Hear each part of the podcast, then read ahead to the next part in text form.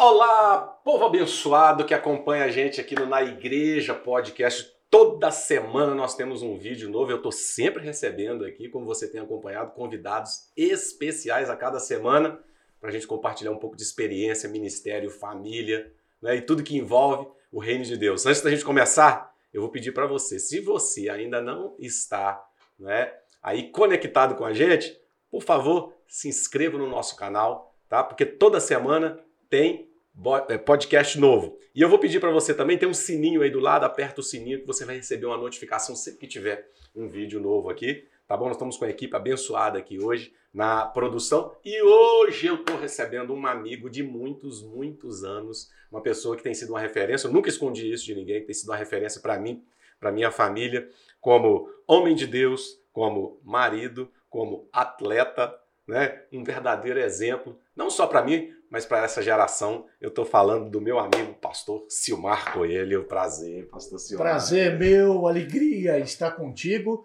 e alegria com aqueles que lhe assistem toda semana. É hora de você abrir o coração. Deus tem uma coisa boa para fazer na sua vida e vai ser agora. Eu creio, eu creio, eu creio. Então eu vou pedir para você que está assistindo, depois você vai compartilhar né? É, copia o link aí, manda aí nos grupos do WhatsApp o maior número de pessoas possível. Pastor Silmar, ele é um exemplo para mim em muitas áreas. Eu selecionei três coisas aqui, eu até falei com ele antes de a gente começar a gravar aqui, e eu queria que ele compartilhasse, né? Acerca dessas três coisas, eu vou começar aqui pela primeira. É, saúde. O senhor tem sido um exemplo de uma pessoa que cuida da saúde. Por que, que cuidar da saúde é tão importante? Por que, que você considera isso tão importante, mesmo sendo um pastor? E isso né, obviamente a gente precisa ser bem sincero, né? Não é uma coisa costumeira no nosso meio, né? Para a nossa classe de pastores, ter esse cuidado, né? Esse zelo com a saúde. Por que, que você acha que é importante? É, primeiro é que o grupo de pastores, eles são o grupo de mais alto risco de infarto. Pastor vive lidando com pressão, pastor dorme tarde, às vezes dorme pouco, a maioria deles é, come mal, come errado, come muito. A maioria deles não faz exercício nenhum. E o nosso corpo, ele é templo do Espírito Santo. O meu ministério já dura 51 anos. Uau. É? Eu comecei a pregar com 17, então eu já prego há 54 anos. E sempre com essa energia, com essa alegria, eh, do jeito que sou. Lógico, eu estudei, estudei, eu orei, eu orei, eu tenho graça de Deus, tenho, mas eu não poderia ser tão efetivo como sou se eu não tivesse saúde e não cuidasse do meu corpo. Agora, o senhor, o, senhor, o senhor não escondeu, o senhor falou até pregando aqui, 71 anos de idade. 71 anos de idade. O senhor pratica exercício até hoje? Eu corro todo dia, só não corro domingo. Eu corro de uma hora a hora e vinte, todo dia eu nado é, dois quilômetros. Antes de correr, eu levanto uns pesos, né? faço uns exercícios, eu faço é, o alongamento antes e depois, né? para me cuidar. Porque essa agilidade que eu tenho, uhum. com 71 anos, esse jeito. Não, quando o senhor tá pregando é, ali, corre é, para lá, corre para cá, levanta é, e tal, e quando você falou, eu já tenho 71 anos, o pessoal fica, meu Deus! É, esse tal. jeito ágil, uhum. isso é por causa do exercício. Se eu não fizesse o exercício, eu já estaria encurvado, eu, eu teria dificuldade de me abaixar, eu teria dores. Eu, pelo contrário, eu tenho dores quando eu não faço exercício. As dores aparecem, o corpo fica pedindo para fazer Quando é que deu esse start? Assim? O senhor falou, parece que é. já teve um infarto, alguma eu coisa. Eu tive assim. infarto com 38 anos. Eu sempre cor, eu sempre fiz exercício. Mas eu não fazia sistematicamente. Eu fazia jogando bola, fazia tá. nadando, fazia essas coisas. Mas com 38 anos, quando eu tive o infarto, eu tive que mudar a minha vida. Por que eu tive infarto? Eu tive o infarto por causa do estresse da igreja. Christian, eu estava liderando um congresso com 5 mil pessoas, eu era o líder, eu era o organizador e eu ainda estava fazendo jejum. Você imagina uma coisa dessa? Uma loucura. Eu trabalhava que nem maluco, dia e noite, aí eu aprendi que a igreja não fica viúva. Quem fica viúva é minha mulher. Ah. Eu não preciso morrer pela igreja. Jesus já morreu pela igreja. O diabo não tira férias, mas eu não trabalho para ele. Hum. O diabo não tira férias, mas vive no inferno. Aí, depois dos 38 anos, eu não morri com infarto, diz o médico que eu estava em jejum. Por isso eu não morri. Falou, se o senhor tivesse comido, tinha morrido. Uau. Depois disso aí, eu tive que rever a minha vida. Trabalhar menos, optar pela saúde. Aí eu passei a correr. Tive dificuldade. Porque correr, no princípio, é chato. É. Você corre, você sabe disso. É chato você correr sozinho, não tá fazendo nada agradável. Mas depois aquilo, a rotina vai virando, fica prazerosa. Você se sente falta, faz bem é. a tua disposição, você melhora a tua autoestima, você emagrece, isso te faz bem, não é? As pessoas começam a, a falar da, da, tua saúde, isso tudo faz bem. Então eu passei a correr, depois eu passei a tomar vitaminas, né? E fazer check-ups esporádicos, que eu faço sempre. Agora, a maioria dos pastores reclama o seguinte, tá? Porque eu também sou pastor, a maioria dos pastores reclama o seguinte: eu não tenho tempo para isso, eu não tenho como ficar, não tenho, não dá, eu não tenho meu, no meu dia não cabe tirar é. uma hora, duas horas para eu poder cuidar da minha saúde. É. Que essa que é a maior parte da reclamação. Não tem cabeça para isso, eu não tenho ânimo. A pessoa tem que esperar o ânimo chegar para fazer ou ela tem que fazer como parte da responsabilidade? Não, ela tem que ser responsável. Porque é o seguinte: uma do, um dos segredos do ministério bem-sucedido é disciplina. Se a pessoa não consegue dominar o seu tempo, ter disciplina, ele vai ter dificuldades. O ministério dele vai, vai, ser, vai ser, não vai ser efetivo, vai ser por pouco tempo. Quantos ah. pastores a gente conhece que morreram com 40 anos, com 50 anos? E isso aí é toda hora. Quantos pastores suicidando? Se eu garanto para você, Cristian, se esses pastores que se suicidaram corressem, fizessem exercício, eles não se suicidariam. Ah. Porque eles não têm o corpo deles, a mente deles, não tem a capacidade de gerenciar os problemas que eles estavam tendo. Não é só questão de espiritual. Perfeito. É questão é, é de saúde, é questão de bem-estar, é questão de autoestima, é questão de se gostar. Quem vai cuidar do meu corpo melhor do que eu mesmo? Quem vai cuidar da minha vida melhor do que eu mesmo? Eu vou querer que os outros venham resolver os problemas que eu tenho que resolver? E além disso, o, o nosso corpo é templo do Espírito Santo.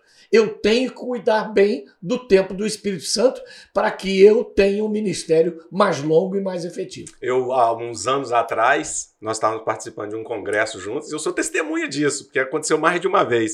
Eu sempre, às vezes, hospedado no mesmo hotel que o pastor Silmar, Aí ele, ó, oh, amanhã vamos dar uma corridinha, hein? E tal. E eu gosto de correr também, saía para correr. Às vezes a gente corria numa praça aqui mesmo no interior de São Paulo, em Águas de Lindóia, tem uma praça na frente do hotel. A gente saía para correr, né? Aí, vamos fazer cinco. Corremos cinco quilômetros. Ah, aí ele falava, vamos mais um, seis. Aí ele falava assim, oh, tá tão bom, vamos fazer mais um, sete.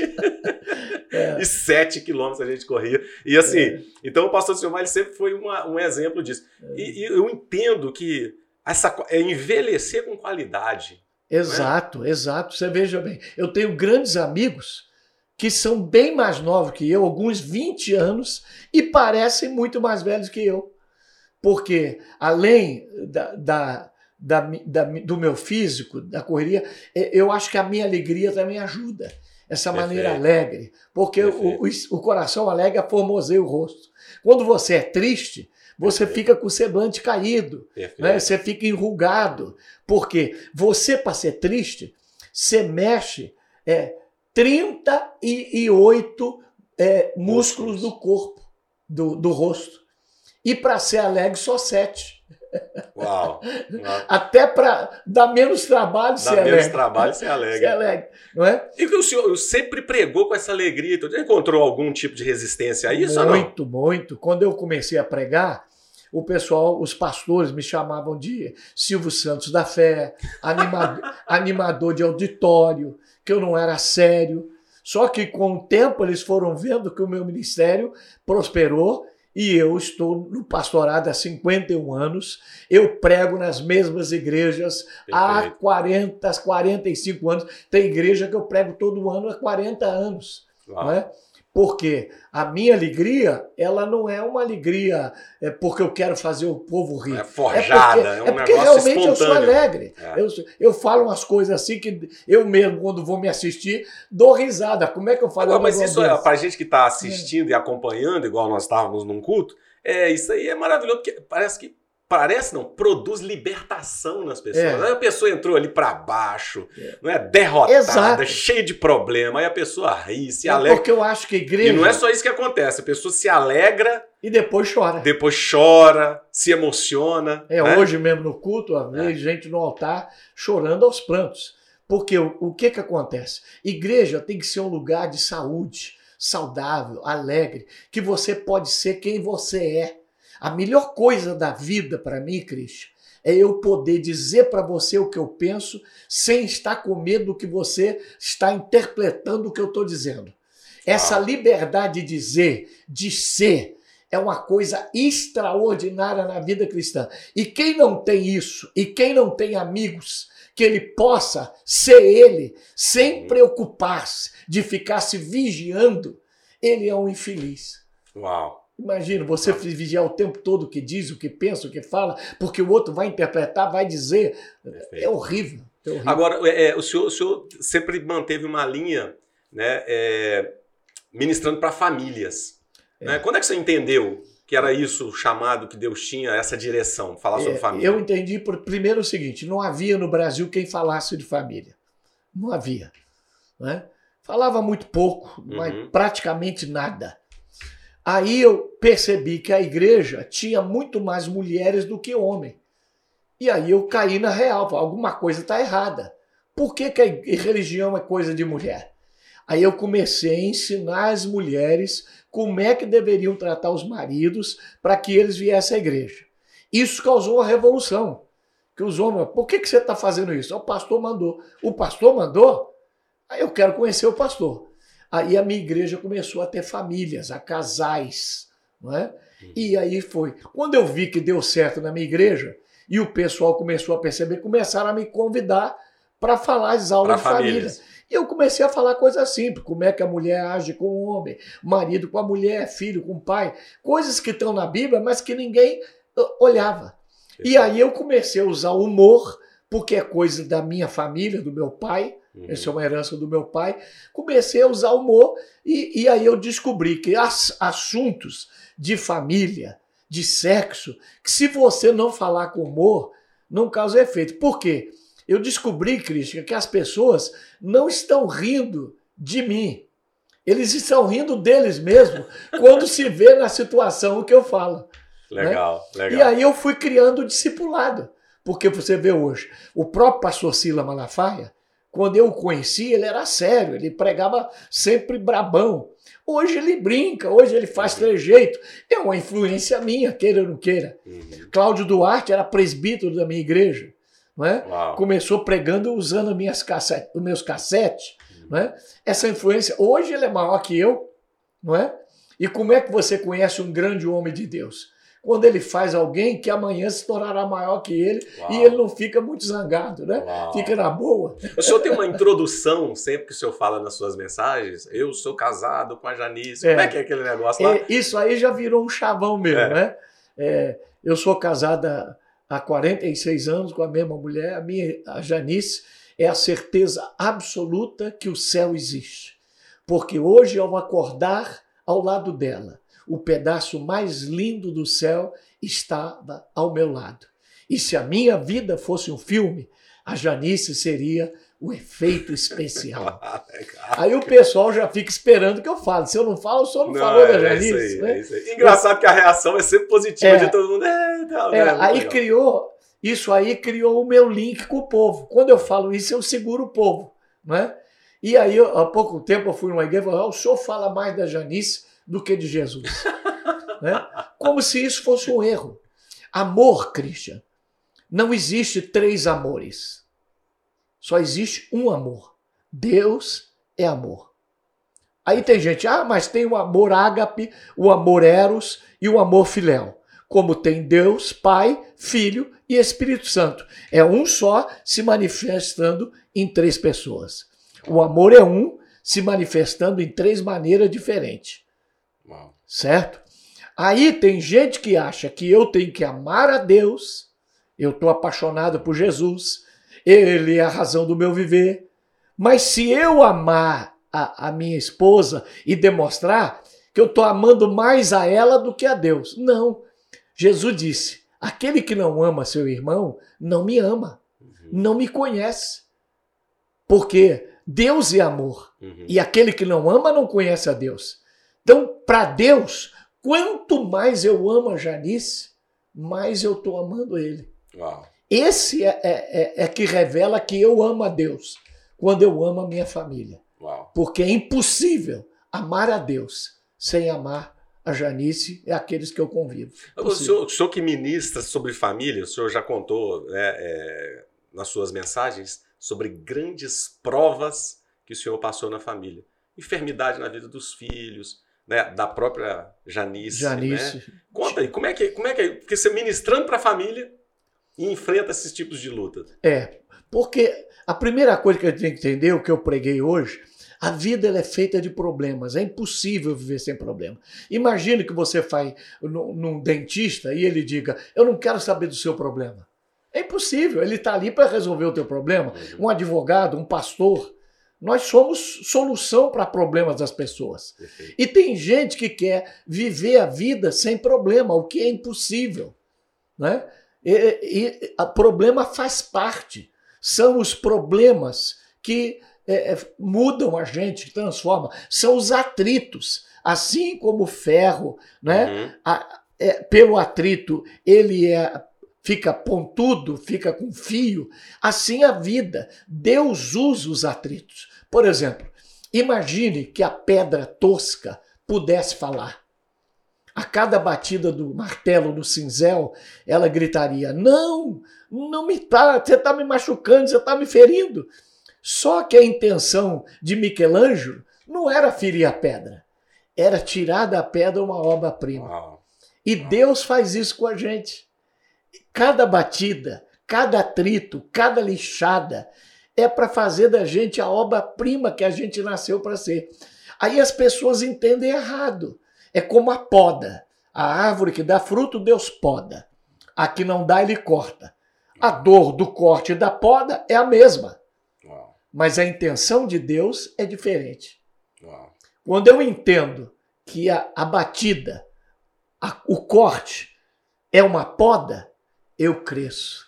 Uau. Quando eu acho que é corte, eu fico amargo. Uau. E aí eu sofro. A sua, a sua esposa teve um AVC. AVC, ficou 18 dias na UTI, estava visitando a mãe, teve um AVC, um coágulo, que entupiu a veia do cérebro, ela colocou dois stents e o médico me disse: se ela ficar viva, nunca vai andar, nunca vai falar. Não ficou com nenhuma sequela, Uau. nenhuma. Uau. Né? Totalmente curada, ninguém acredita, os médicos, quando olham os exames, não acreditam até hoje. Deus fez o milagre. Mas o meu amor por ela ajudou. Né? Quando eu entrei lá na UTI, ela, é, ela começou a chorar. Eu disse: fica boa logo, que tem 20 irmãs da igreja querendo casar comigo. Ela riu toda torta. Aí eu peguei a mão dela e disse: Eu te recebo na doença ou na saúde para te amar e querer, Uau. Até que a morte nos separe. Isso aí trouxe uma segurança a ela, né? que a mulher precisa desse amor do homem, se sentir segura. E isso fez que ela se recuperasse totalmente, ficou curada e não tem nenhuma sequela. Agora, ministério, ministério sem luta, ministério sem, sem Impossível. dificuldade, não é? O homem, o senhor costuma dizer é. isso, né? É, do vídeo do, do, do homem, um homem do pastor. Que não, que não sofra, o ministério dele não é efetivo. Aí Jesus contou, né, que seu, a casa foi roubada e filho ficou doente, a esposa. É, filho com câncer, 23 câncer no, no corpo, 18 no pulmão, né? E o, e o Tiago é, sofreu muito. E, e quando eu penso, Cristian, que eu já passei tudo, aparece outra coisa.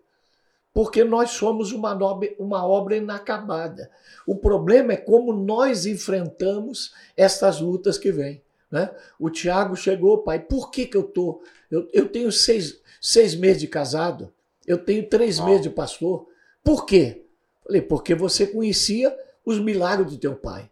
Agora você vai ter que conhecer os teus milagres. Pastor não se faz em seminário. Não. Pastor se faz em fornalha. Uau. Né? É espremendo uva que se faz vinho, é espremendo azeite, azeitona que se faz azeite, cana que se faz garapa, mirra que se faz perfume, carvão que se faz diamante, um menino que se faz um homem, um homem e um homem que se faz um líder, se faz um pastor. Uau. Então, são essas lutas. As lutas que eu tive é que fizeram o homem que eu sou. Uau. Porque hoje, quando alguém diz assim, meu filho tem câncer, eu sei, o meu teve. Minha mulher teve AVC, eu sei. E eu, nós somos curados, Cristian, pelas feridas de Cristo. O povo é curado pelas nossas feridas.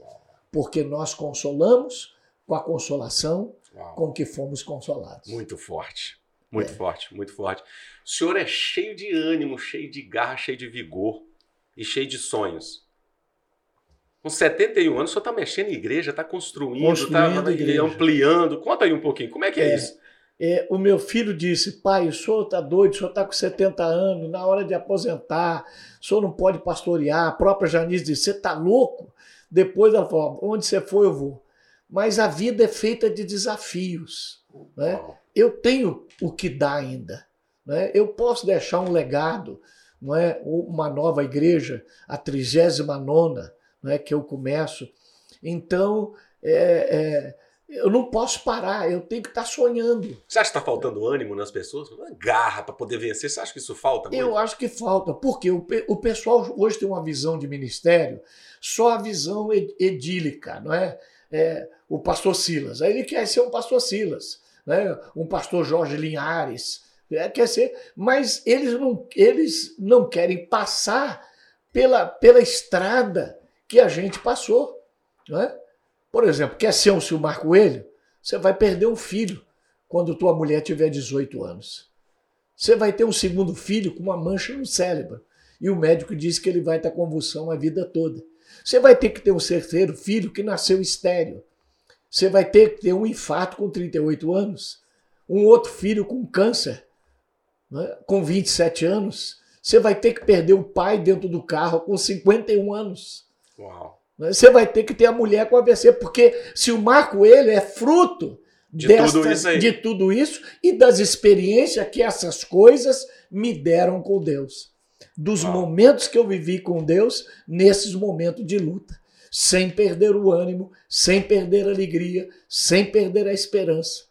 Nós temos que ser agentes de esperança, nós temos que semear a esperança. Por exemplo, a Bíblia tem um texto extraordinário. Diz assim: Deus chega para Jeremias quando Jerusalém está destruída, ele está indo para a Babilônica, escravo, o povo arrasado, os portões queimados, morte, dor. Deus chega e fala assim: vai até Ananel e compra o campo dele que está em Anatote. Cristian, quem é que compra campo em terra arrasada? Quem é que compra campo no Afeganistão?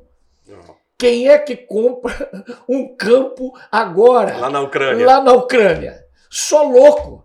Então o que, que ele estava fazendo? Deus estava dizendo: investe na esperança. Uau, uau. Porque no momento que o povo viu o profeta comprando um campo, o povo pensou: as coisas vão mudar. Uau. E nós temos que comprar campo em terra arrasada. Porque nós somos, temos que investir na esperança. Um pastor disse assim: Pastor, o que, é que eu faço em tempo de Covid? Eu não posso construir. Não dá para construir igreja? Constrói uma parede, pinta, reforma o banheiro, levanta qualquer coisa, mas faz alguma coisa que é para o povo ver que você não perdeu a esperança, que você acredita que a vida vai mudar. Uau. Porque quando a gente não faz nada, e esse é o grande problema. O pessoal fica esperando a oportunidade da vida dele, o pastorado da vida dele. Não, investe na esperança. Não dá para ter uma igreja de mil membros. Abre um, um, ponto de pregação, faz uma célula na casa, prega para 40 pessoas, porque isso vai te dar os recursos, a alegria para você. E o ânimo contagia. Exato. Exato. As pessoas vão ver, né? A pessoa, o pastor, o líder, é. né? Animado. Até isso vale até no mundo empresarial. Exato. Se os funcionários estão vendo um desânimo na vida do, é. do, do, dono da empresa, nem eles vão acreditar que aquilo ali Exato. vai Exato, tem que investir na esperança. Comprar Uau. campo e terra arrasada. Eu sempre faço uma pergunta pro pessoal que senta aqui, e eu queria fazer também para o senhor. Como é que o senhor vê o seguinte? É, o senhor é um influenciador, né, tem uma o senhor ajuda aqueles que estão chegando, né? o senhor está lançando sombra, influência sobre a vida daqueles que estão chegando agora. Essa transição tá? da nova geração que está chegando agora, o senhor está vendo isso com bons olhos? Está chegando uma turma boa? Porque o senhor foi influenciado né, por aqueles foi. que vieram antes. O senhor está sendo influência para aqueles que estão chegando agora, é. a nova geração, o novo modelo de igreja que nós temos, né? Como nós estamos vendo, as coisas como estão andando. Como é que o senhor está vendo tudo isso aí? Está sendo uma boa transição? A transição está boa, mas nós precisamos de um avivamento. Porque esta nova geração, a maioria deles não conhece o que é avivamento. Avivamento, alguns até nem querem avivamento. Porque, Christian, se o avivamento vier, ninguém assiste Netflix. Se o avivamento vier, ninguém vai querer ter um carrão. Porque as nossas prioridades vai ser estar com Deus, servir a Deus, pregar o evangelho, vai mudar tudo. Ninguém vai querer roupa de marca, você muda a prioridade. Então, hoje nós temos uma geração boa, uhum. mas ainda temos com recursos, é, né? Mas alcançar. ainda temos muita gente que está é, olhando para o ministério como, como fama, como ganhar, como ter, como possuir, quando o ministério é dar, é servir, Uau. é entregar, é renúncia, é pensar no povo. Hoje tem muita gente que usa o povo para servir o ministério dele. Quando ser pastor é usar a si mesmo para servir o povo. Uau. Não é? é o, o amor é um servo, ele não é senhor. O ministério é um servo, não é senhor. Né? Enquanto nós tivermos esse grupo que ainda é, briga, não é? discute, é, quer sentar nos primeiros lugares, né? o evangelho é sentar no último banco. Né? Hoje tem muita gente. O evangelho não é querer estar na sala VIP, né? que tanta gente procura estar, porque dá a ele um certo status, acesso a gente importante. Né? O evangelho é procurar os últimos lugares, o evangelho é servir o povo. Oh, que lindo. Não é, não é ser senhor da igreja, mas ser servo da igreja. Enquanto tiver gente falando da igreja, eu fico muito zangado com isso, porque a igreja é linda. E como eu não gosto que falem da Janice, eu acho que Jesus não gosta que falem da igreja. Né? Outra coisa que a gente está vendo agora, nesse tempo que nós estamos vivendo agora, pastor Silmar, é uma desvalorização, não é por todos, mas tem sempre um grupinho desvalorizando, é, tirando o valor da igreja local, de Exato. se congregar, de é. ter um pastor. Como é que o senhor vê isso? É, veja bem, muita gente hoje está é, assistindo o culto online, mas assistir o Masterchef não mata a fome. Uau! Certo? se você não vier na igreja, boa, boa, boa. se não vier na igreja, não, não adianta vai, assistir o Food Network não, que não vai resolver. Não vai se tiver com fome ver o cara laçando um negócio, não, não resolve. Resolver. Igreja, igreja em comunhão, igreja, Uau. igreja em relacionamento, porque Deus é o Deus em relacionamento. Ele se relaciona Pai, Filho e Espírito Santo. E se não há relacionamento, não há igreja. Porque o evangelho não é religião, é um relacionamento.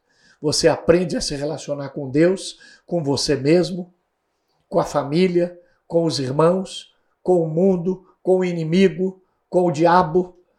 Igreja, igreja e relacionamento. Partir, né? Essa ah, partir o pão de casa em casa, porque naquele tempo não havia igreja, mas no sábado eles estavam no templo. Perfeito. Eles não deixaram de ir ao templo porque viraram cristão. Pedro não deixou de ser judeu por ser cristão. Ele continuava guardando o sábado, ele continuava não comendo sangue. Né? Ele não deixou. Então, nós não podemos deixar um sem o outro. A igreja, para mim, por exemplo, hoje tem o cinema e tem o Netflix. Correto? Ah. Alguém disse, agora com o Netflix o cinema vai acabar. Não acabou. Pelo contrário, o cinema está mais forte que nunca. Nunca se abriu tanta sala de cinema. Por quê? O Netflix, você assiste o filme em casa, na privacidade. O cinema é um evento. Você vai com a família, você come fora, você tem comunhão, você passeia.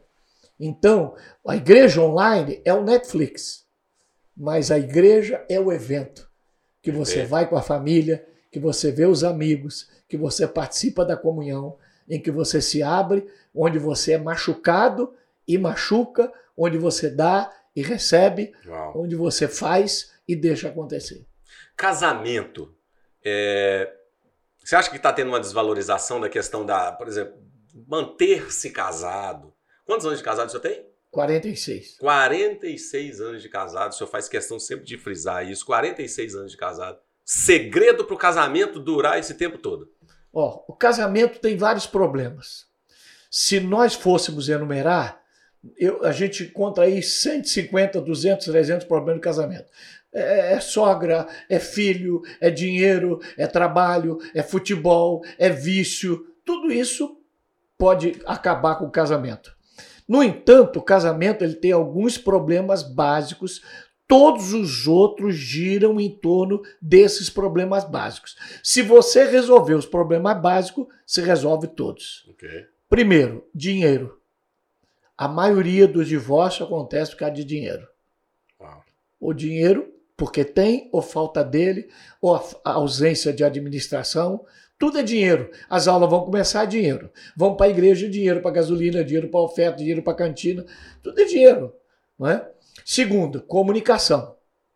A maioria não sabe se comunicar. Comunicar é chave no casamento. Mulher precisa de atenção, homem precisa de silêncio, homem precisa de certas coisas, comunicação. Terceiro, sexo.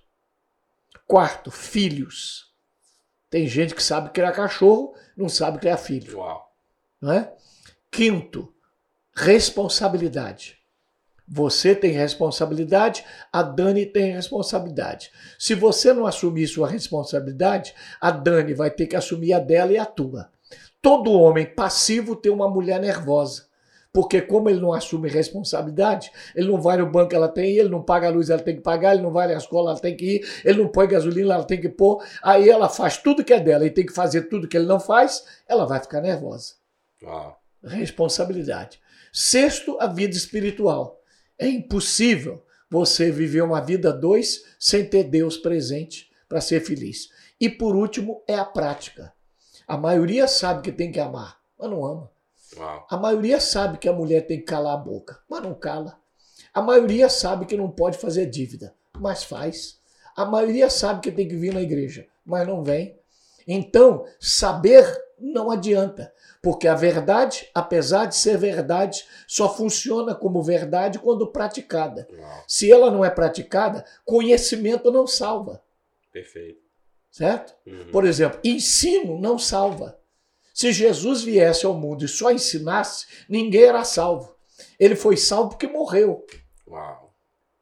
Só ensinar não basta. Só saber não basta. Conhecimento não salva. O que salva é a prática do conhecimento. Uau. Se não. O senhor falou também hoje é, sobre decisão. Isso. Você tem que. Você tem um livro sobre isso? Isso. É. Poder da decisão tem que decidir. Sua vida é o que você decide. É. Você vai ficar casado, você tem que decidir. É. Vai estudar, eu decido. Se a pessoa não decide, ele tem que decidir todo dia. Né? Por exemplo, eu decidi não beber. Isso eu decidi com 12 anos. Eu não preciso decidir isso. Quando eu vou num bar, eu não peço nunca bebida, porque eu decidi isso com 12 anos. Eu decidi dar dízimo e oferta. Quando você fez o apelo hoje, eu não tenho que pensar, decidir se vou dar ou não vou dar se vai crer ou se não vai crer. É, já está decidido. Já está decidido. Eu já vim com a oferta de casa para dar. Porque eu decidi isso há muitos anos. Eu decidi ser marido de uma mulher só. Então eu não tenho que decidir se durmo com outra. Isso não faz parte da minha vida, porque eu já decidi que não durmo.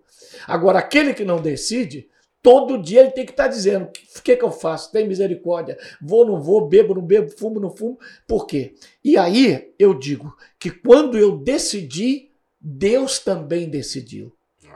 Eu decidi ser fiel. Os passos de um homem bom É. são confirmados pelo Senhor. pelo Senhor. Então Deus decidiu. Aqueles que não decidem, a Bíblia diz: multidões, multidões estão no vale da decisão. Uau. Aquele que não decide é como uma cana que o vento sopra para lá e para cá. É como a, a, a onda do mar que vai e vem, vai e vem, sem nunca ficar firme. Então a decisão faz com que minha vida tenha rumo, tenha firmeza, tenha alicerce, tenha base, tenha fundamento. Aí eu não caio. Agora, o senhor também ensina muito sobre é, a importância do sexo no casamento. É. Sexo é prazeroso. Muita gente Eu tenho um fala assim, livro falando sobre isso. é, É, sexo, sem pecado. É. Por exemplo, tem gente que acha que sexo não é para prazer. É impossível, certo? É impossível você não ter prazer. Por exemplo, você come uma barra de chocolate e você fala, eu não vou ter prazer. É impossível. Perfeito. Porque quando você colocar o chocolate na boca, vai te dar prazer. Correto? perfeito. Então o prazer não é o problema. Porque se Deus não quisesse que você tivesse prazer, Deus tinha feito você sem prazer. Então, eu não nego o prazer. O que, que eu faço com prazer? Eu consagro. Uau. Meu prazer é só para Janice. Eu consagrei meu prazer. Então eu sinto prazer com a mulher que eu amo. O senhor conta, o senhor conta uma história, o senhor conta uma história, não sei se é do seu sogro, da sua sogra, do seu vô, do- que o seu vô viu a. alguém. Mamãe. É, como é que é a Foi história? mamãe. Mamãe casou com o papai com aquela religiosidade antiga, não permitia que o papai visse ela nua. E o papai querendo ver, porque a Bíblia diz que há cinco coisas que nunca se fartam. A terra nunca se farta de água, o fogo nunca farta de queimar, o inferno nunca se farta, a morte nunca se farta de matar e os olhos do homem nunca farta de olhar. Porque a porta do coração do, do, do homem é o olhar. Ele olha, ele quer. A mulher é o ouvido, ela ouve. Não é? E o papai queria ver, mamãe não permitia, só debaixo do lençol, com a luz apagada, aquela coisa. Um dia, mamãe foi tomar banho e um homem espiando ela pelo basculhante. Ela gritou apavorada, vieram os vizinhos, agarraram o tarado, era o papai. A minha mãe era um barato. Ela um dia chegou e falou assim: hoje em dia, tudo quanto é pastor fala de sexo. É só sexo, sexo. Televisão fala de sexo. Até você, Silmar. Agora só fala de sexo. Sexo oral, sexo anal, sexo oral. Falei, mamãe, a senhora sabe o que é sexo oral, sexo anal? Então não sei. Sexo oral é de hora em hora e anal de ano em ano. Ai, Cheio é, de muito bom, sabedoria. muito bom, muito bom. Exatamente. Senhoras e senhores que acompanham a gente aqui no Na Igreja Podcast, estou recebendo o pastor Silmar Coelho. Que conversa agradável, que bênção de Deus. Olha, em todas as áreas: família, ministério, saúde, tudo de bom. Só vou pedir para você que está assistindo não esquecer de compartilhar. Pastor Silmar, para a gente encerrar aqui, conselho. Dá um conselho para a família, dá um conselho para o casal aí, porque o senhor ministrou quantos anos falando para casais e para família. O senhor tem ideia de quantos Eu falo. é, retiros de casais? Ah, não tenho ideia. Eu falo há 47 anos já. É 47 anos que eu falo para casais, para família. Conferência de família, É. encontro de casais e tudo. Veja bem, primeiro eu quero falar para você que é pastor. A vida cristã, o ministério é como andar de camelo. Você vai chegar no destino, mas não vai ser sem solavanco. Ministério é como subir uma escada rolante pelo lado que desce. Você sobe, sobe, sobe e nunca chega em cima. A não ser que, como eu, você faça exercício. Porque para mim subir escada rolante é um prazer. Já fiz isso muitas vezes. Porque enquanto ela subindo, a gente vai. Né? Quem tem, tem preparo, sobe fácil. Quem não tem, vai ter muita dificuldade. O problema não são as dificuldades. O problema é o preparo. Se prepare, viu? Porque pilotar avião em céu de brigadeiro é fácil. Você liga o piloto automático, ele vai. Mas em tempestade, você tem que estar preparado para pilotar. E a maioria que está tendo dificuldade É porque está faltando o preparo para pilotar.